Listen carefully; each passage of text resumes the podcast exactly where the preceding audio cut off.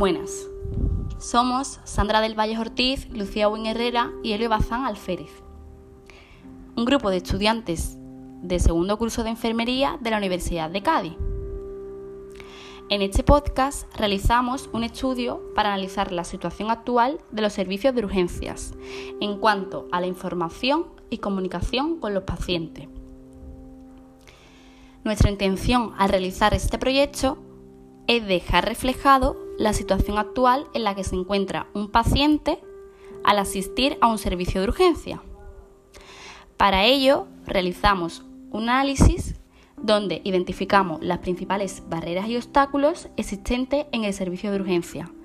Describimos propuestas de mejoras para establecer un buen canal de comunicación con los pacientes. Y por último, damos a conocer cuáles son las necesidades de información del propio paciente en urgencias hospitalarias.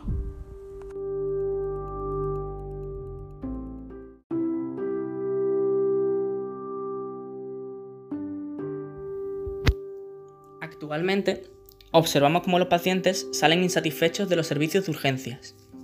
Después de valorar diferentes estudios, artículos y entrevistas, enfocadas en relación entre personal sanitario y paciente, podemos concluir que el principal problema que encontramos cuando hablamos de este tema es la insatisfacción del paciente cuando llega a urgencias, asociada con la disponibilidad del personal sanitario.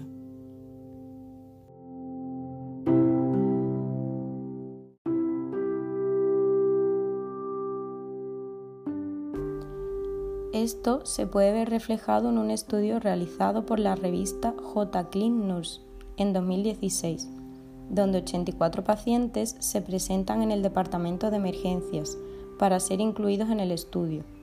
Se demostró a través de esto que los servicios de enfermería de emergencias, incluida la toma de antecedentes, la evaluación de signos vitales, la preparación del paciente para una intervención, la oxigenoterapia, la administración de medicamentos y la infusión de suero sanguíneo se prestaban con mayor frecuencia que otros servicios como el asesoramiento a los pacientes y los familiares. Otro punto que se refleja es que la satisfacción de los pacientes se asociaba principalmente con la disponibilidad de las enfermeras cuando se les necesitaba.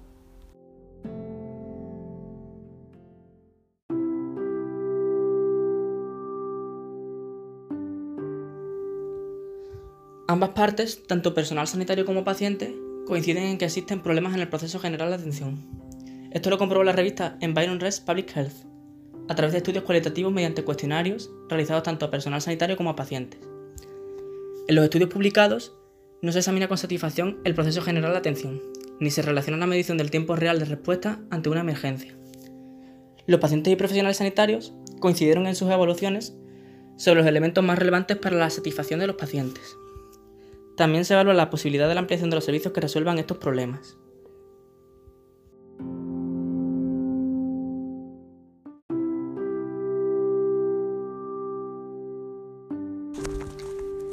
Base a entrevistas que hemos realizado a personas que han acudido recientemente al servicio de urgencias hospitalarias, hemos obtenido estas declaraciones.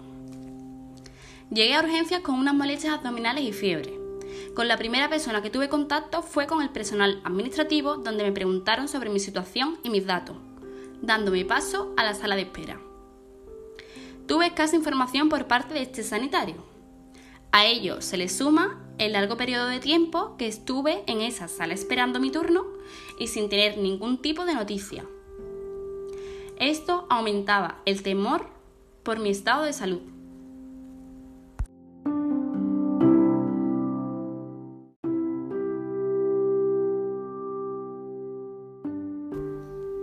Llevé a mi hijo a urgencias, ya que tenía malestar. Observé una gran falta de organización por parte del hospital, desembocando un estado de inquietud en mi persona.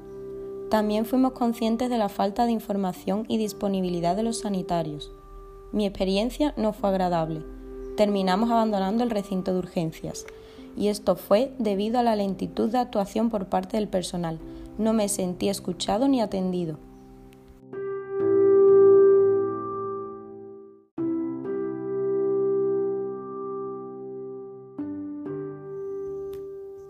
Para mejorar la comunicación entre paciente y profesional sanitario, deberíamos basarnos en los siguientes aspectos. En primer lugar, practicar la escucha activa, mostrando a la otra persona que se le está atendiendo y escuchando. Y la empatía, que supone ponernos en su lugar y expresarle esfuerzo por entenderle. El manejo del lenguaje no verbal, gestos, tonos, expresiones faciales, movimientos, tanto para expresarse como a la hora de observar al interlocutor, ya que proporciona más información y resulta más efectivo que la propia expresión verbal. Dar la información de modo ajustado al interlocutor, empleando términos que se adapten a su nivel de comprensión. Pedirle su parecer, hacerle protagonista de sus decisiones e involucrarle en los objetivos propuestos y en las estrategias que se van a seguir. Valorar y proponer diferentes alternativas ante las situaciones difíciles o que generan ansiedad, dando tiempo y generando espacio de diálogo y valoración conjunta. Manejar aspectos emocionales, identificar los estados propios del paciente de cara a buscar los momentos adecuados, abordar miedos, tensiones o dudas. Mejorar los tiempos de atención a los pacientes en base a la gravedad de su proceso. Y por último, resolver las situaciones de aglomeraciones de pacientes en las salas de espera de las urgencias que se producen en determinadas ocasiones.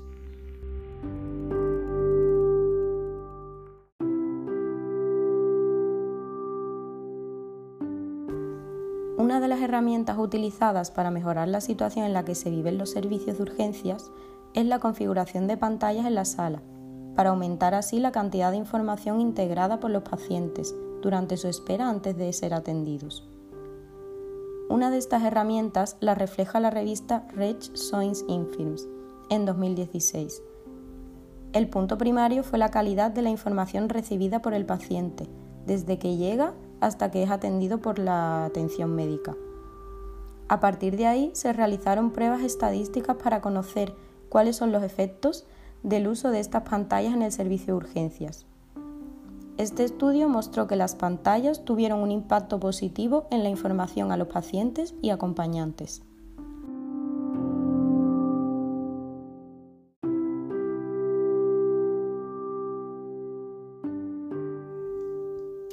Otra herramienta apropiada sería seguir un protocolo de triaje.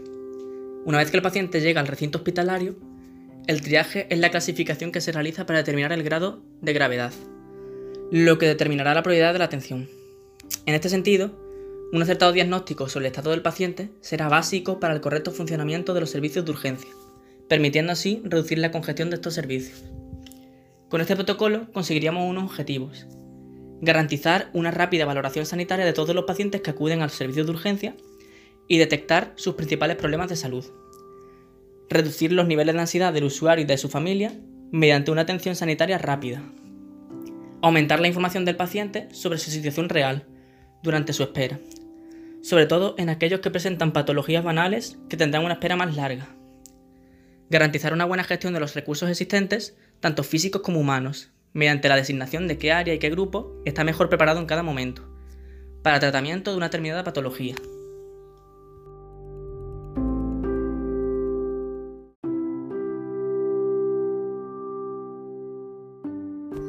El beneficio de este protocolo se ve reflejado en la revista Journal of Emergency Nursing en el año 2013, cuya autora Ana Equal desarrolló un diseño prospectivo de encuesta transversal.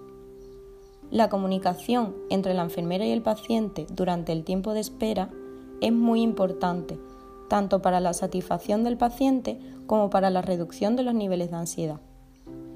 Ayudar al paciente a comprender la gravedad de su afección médica y proporcionar información y sus implicaciones para la atención en el departamento de emergencias debe ser un enfoque en la comunicación entre la enfermera de clasificación y el paciente. Bien puede ser que el nivel de ansiedad del paciente se reduzca y la satisfacción aumente si el paciente conoce y comprende el código de triaje.